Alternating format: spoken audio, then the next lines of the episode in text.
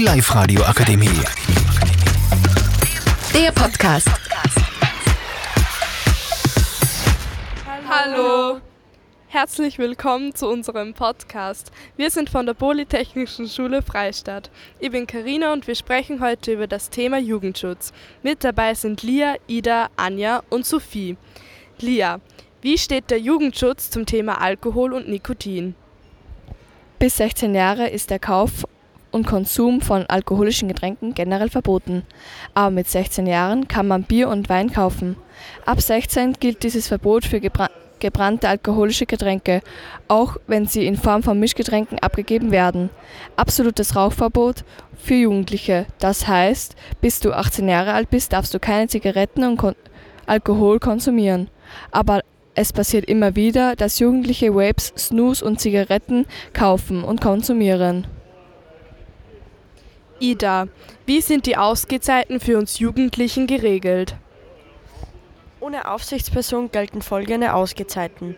Unter 14 Jahren darf man, von, darf bis 22 Uhr raus, mit 14, 15 bis um 24 Uhr und ab 16 Jahren, solange es die Eltern erla erlauben. Generell verboten ist für dich der Aufenthalt in Nachtclubs oder vergleichbaren Betrieben.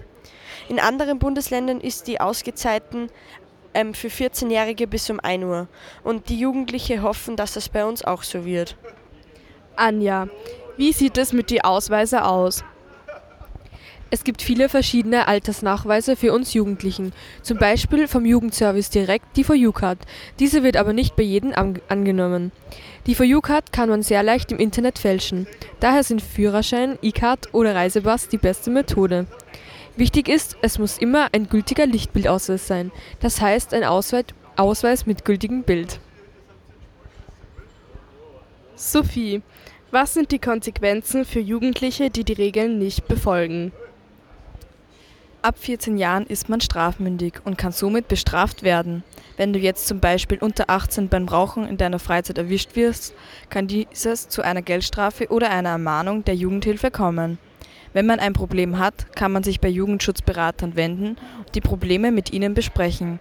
Die Jugendberatung ist somit immer für einen da, egal um welches Thema es sich handelt. Ich hoffe, wir konnten euch den Jugendschutz näher bringen. Tschüss!